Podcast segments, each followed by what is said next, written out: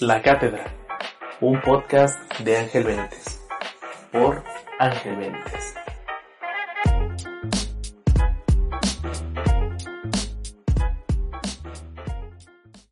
Hey, bienvenidos al lugar en donde puedes imaginar que tu crush te hace caso. Esta es la cátedra y yo soy Ángel Benítez. Si eres nuevo escuchándome, te agradezco por estar aquí.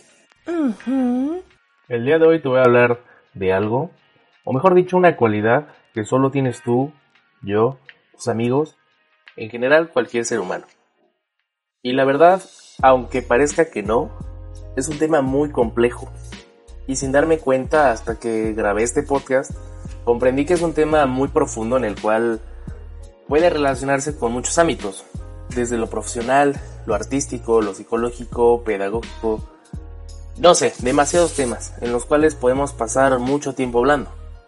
Para realizar este episodio tuve que consultar muchas fuentes, desde videos, blogs, unos cuantos libros, en fin, muchísimas fuentes. Y para comenzar este capítulo, te quiero contar un breve relato. Todo empieza cuando yo me encontraba viendo algunos videos en YouTube. Sin darme cuenta ya había pasado bastante tiempo consumiendo este tipo de contenido. Ya sabes, típico plan de cuando no tienes nada que hacer. Después de un tiempo, YouTube me mostró unos de estos videos como de motivación personal, coaching. De esos videos que te enseña tu profe Barco para no, dar, no darte clase. La verdad el video estaba bueno, está interesante. Reconozco que cumplió su función de entretenerme y de motivarme.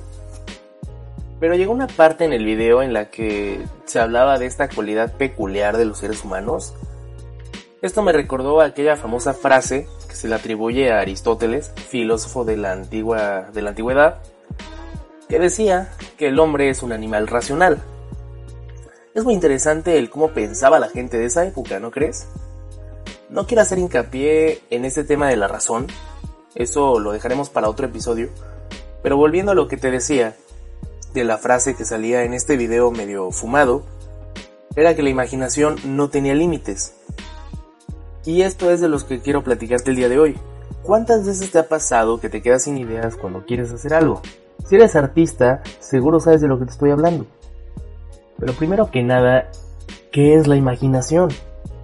Para realizar este episodio traté de buscar muchas fuentes, desde algunos libros, artículos de internet, diccionarios de filosofía, y la definición que para mí fue la mejor, y la más sencilla de comprender fue que la imaginación es el reflejo de la realidad y es una representación figurada de los elementos reales o irreales.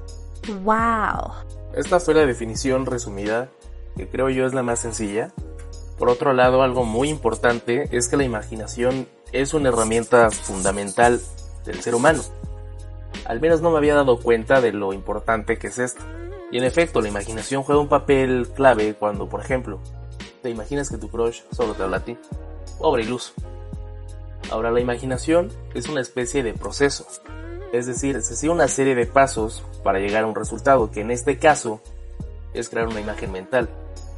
El proceso de la imaginación comienza con las, con las imágenes. Las ideas, por más fumadas que sean, nacen como una imagen.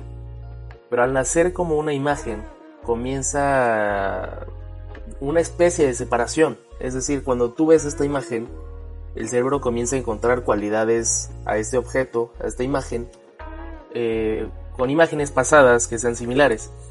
Y es cuando empieza este proceso para al final crear una imagen mental. Por ejemplo, como cuando ves su chat y solo te dice que te quiere a ti, pues tú te la crees y te creas esa imagen mental. Pero lo que no sabes es que te tiene guardado como vaca 7 del establo 2. Y lo que cagado es que todo esto pasa en unos segundos. Triste pero cierto. Es bien interesante cómo algo que no pelamos tanto, o que no le hacemos tanto caso, resulta que es algo muy importante en nosotros. Ya que estamos hablando de la imaginación, quiero que te imagines a ti, pero en una realidad en donde no tienes imaginación. Imagina que no puedes imaginar. ¿Cómo sería tu vida? ¿Crees que haya alguna persona que no tenga la capacidad de imaginar? Pues déjame decirte que sí es así. ¡Wow! Existe un trastorno conocido como afantasia o afantasía, no sé cómo se pronuncie, Pero este trastorno lo padece un pequeño porcentaje de la población en el mundo, entre el 1 y 3%. Parece poco, pero sí existe. Se realizó un estudio para ver qué onda con estas personas y para esto se les hizo una prueba en la cual les ponían dos imágenes diferentes en cada uno de los ojos por 6 segundos. Y el resultado fue que estas personas no veían una mezcla o una similitud entre las imágenes, sino que solo veían las imágenes una y otra. Está raro, ¿no crees? Estas personas simplemente no pueden crear imágenes mentales como tú o como yo. Pero a pesar de tener este trastorno, las personas que fueron sometidas a este estudio trabajan normalmente. Es más, algunos, según la fuente, eran ingenieros, otros estudiantes de doctorado, arquitectos, entre otros. Yo la verdad no podría imaginarme una vida sin tener imaginación. De entrada no sé cómo sería o cómo es que viven estas personas, aunque ellos tampoco pueden porque pues no pueden. Pequeño chascarrillo, como dice la chaviza, no te creas. Volviendo a lo que te decía al principio del capítulo sobre la frase del video fumado, que decía que la imaginación no tiene límites, ¿realmente es esta afirmación verdadera? Es decir, ¿neta tú crees que no hay límites para la imaginación? Es que solo piénsalo por un segundo, si realmente la imaginación no tiene límites, ¿por qué entonces muchas cosas de las que se venden son tan parecidas? Te quiero dar un ejemplo sencillo. Hace tiempo en una de mis clases, el profesor nos pidió imaginar un monstruo durante 10 segundos. Pasando estos 10 segundos, comentamos cada uno cómo era nuestro monstruo.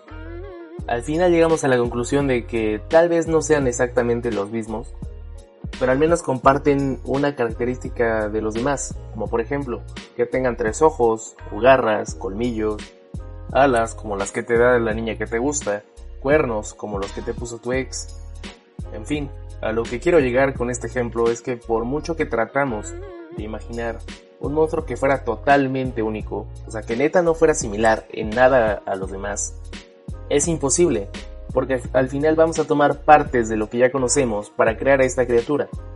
Es aquí donde surge la pregunta de hasta qué punto la imaginación se ve limitada. Pregunta algo todo filosofía, pero bueno.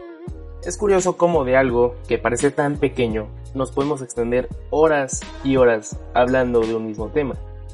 Yo personalmente creo que la imaginación sí se ve limitada por lo que ya existe, porque precisamente creamos imágenes mentales en base a lo que ya se inventó o en base a lo que podemos ver o ya sabes. Pero bueno, esta es la opinión de un humilde inexperto. Ya sabes que yo no soy un máster ni, un iluminado. Lo importante es lo que opinas tú, amado y querido oyente. ¡Yay! Recuerda que el chiste de todo esto es que le veas el lado bueno a las cosas.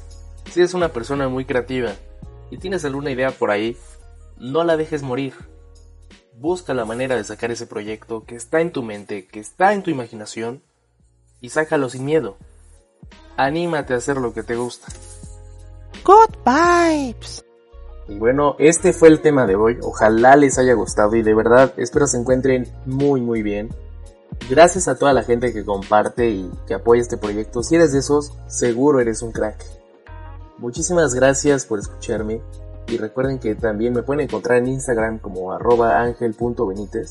Benítez con doble E después de la T. Y nos vemos en un próximo lunes de cátedra.